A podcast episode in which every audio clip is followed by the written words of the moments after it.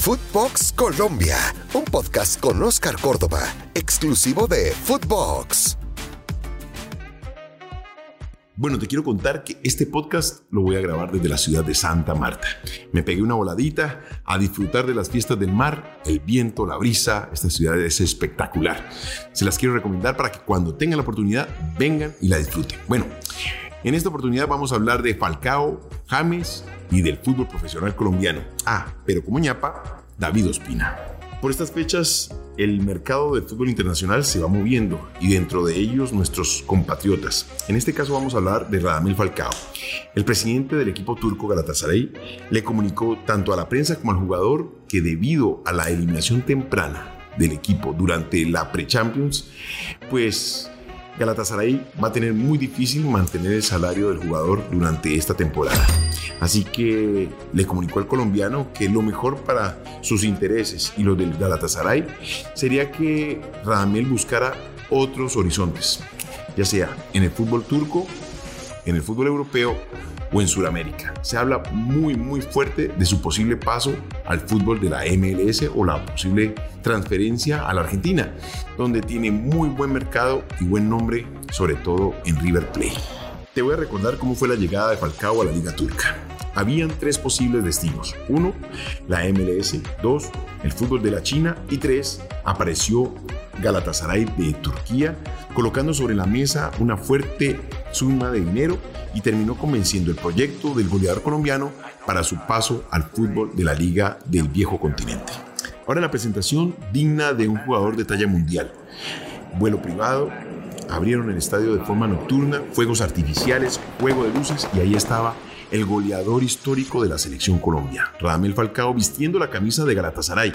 Había mucha expectativa en torno a su presentación y a lo que iba a ser su desarrollo futbolístico en la liga turca. Lamentablemente fue precedido de lesiones, goles importantes, no tan importantes, pero no lo agarró en el mejor momento de su carrera. Tan es así que hoy día no fue utilizado en la Pre-Champions para la clasificación ante el PSB y lamentablemente no lograron el objetivo.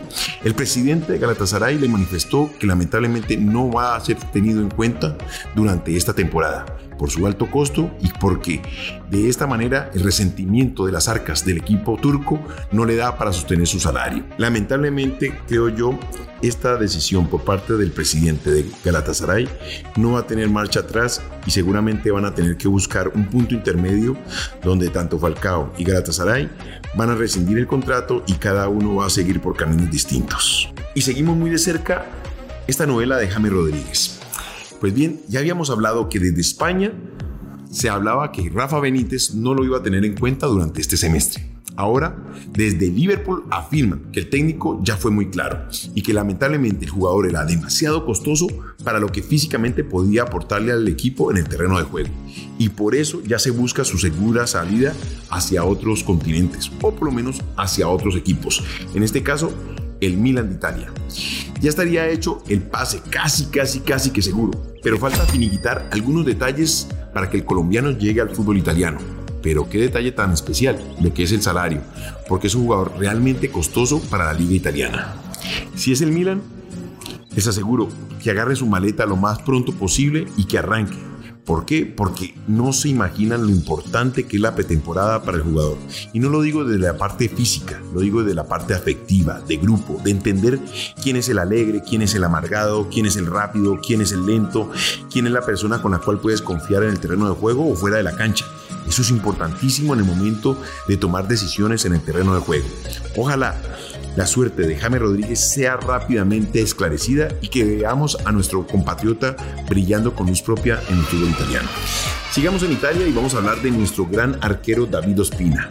Tú, tranquilo, quien regresó de sus vacaciones con la familia durante un tiempo muy especial y disfrutó de las islas del Caribe.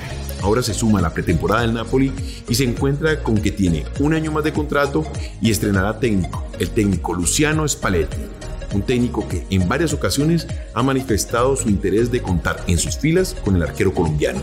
Siempre ha dicho que es un arquero de talla internacional que es de los mejores del mundo, pero que también va a contar con Meret, un arquero joven proyectado para ser uno de los arqueros de la selección italiana. Este detalle juega lamentablemente en contra para David, porque desde las directivas, especialmente desde su presidente de Laurentis, siempre se ha manifestado que el arquero titular siempre debe ser Meret, un arquero más joven, con más proyección y que lamentablemente siendo suplente de David está perdiendo mercado. Para David, que tiene 32 años, es un elemento que tiene que tener muy en cuenta, analizarlo claramente, porque no nos olvidemos que le queda un año de contrato y el Mundial por delante. Con David pasa algo muy especial y lo digo siempre cuando tengo la oportunidad de comparar con mi carrera. Lamentablemente yo necesitaba de la continuidad para mantener o mejorar mi nivel futbolístico y poder así ser convocado a la selección Colombia.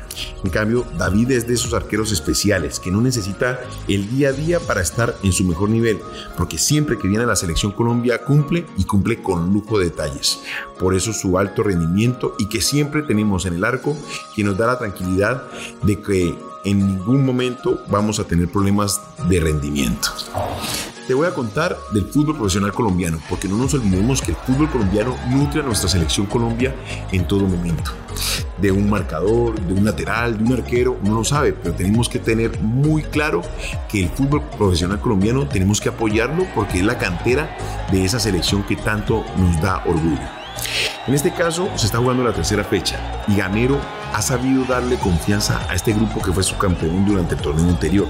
Si bien no le han llegado refuerzos, el técnico ha sabido fortalecer su forma de jugar. Presión arriba, seguridad desde atrás, donde da manejo desde la salida misma de su arquero y manejo de pelota en la mitad de la cancha. Millonarios ha encontrado en Harrison Mujica, un jugador que lamentablemente el año pasado casi no tuvo minutos, en este año un jugador que ha sabido conectar perfectamente el medio campo y los delanteros. Y si a eso le sumamos que los juveniles que siguen siendo importantísimos en este equipo, están dándole lo que al equipo le hace falta en peso y jerarquía con los refuerzos que en ningún momento asoman o posiblemente podrían llegar. Por su parte, América no fue brillante como en las dos fechas anteriores y le costó, le costó mucho ese juego directo que tanto le gusta a Osorio y sobre todo salía por los costados. No fue efectivo en el momento de encontrar el arco rival. Una de sus figuras es Ureña y lamentablemente Torres ni Adrián Ramos fueron contundentes en el momento de buscar el arco rival. En este caso, pues bueno, ya entramos a la rotación que tanto le gusta a Osorio y Adrián Ramos cayó en ella. Esperemos que se sepa adaptar y que le dé la mayor cantidad de minutos porque es un jugador que es importantísimo en el andamiaje del equipo Escarlata. Y llegó el momento de hablar del Junior de Barranquilla, el Junior que todos esperamos juegue bien, marque goles y sea sólido en su sector defensivo. Para esto, Luis Amaranto lo que hizo fue sumar tres centrales y darle seguridad a Chaus en su sector defensivo. De esta manera lograr el cero que tanto lo necesitaba para darle tranquilidad al equipo. Pero lamentablemente, Borca, Martínez Borca y el mismo Carmelo no han podido marcar. Y en este caso, el goleador del equipo es Rodríguez, viniendo desde volante y lleva dos goles en su haber.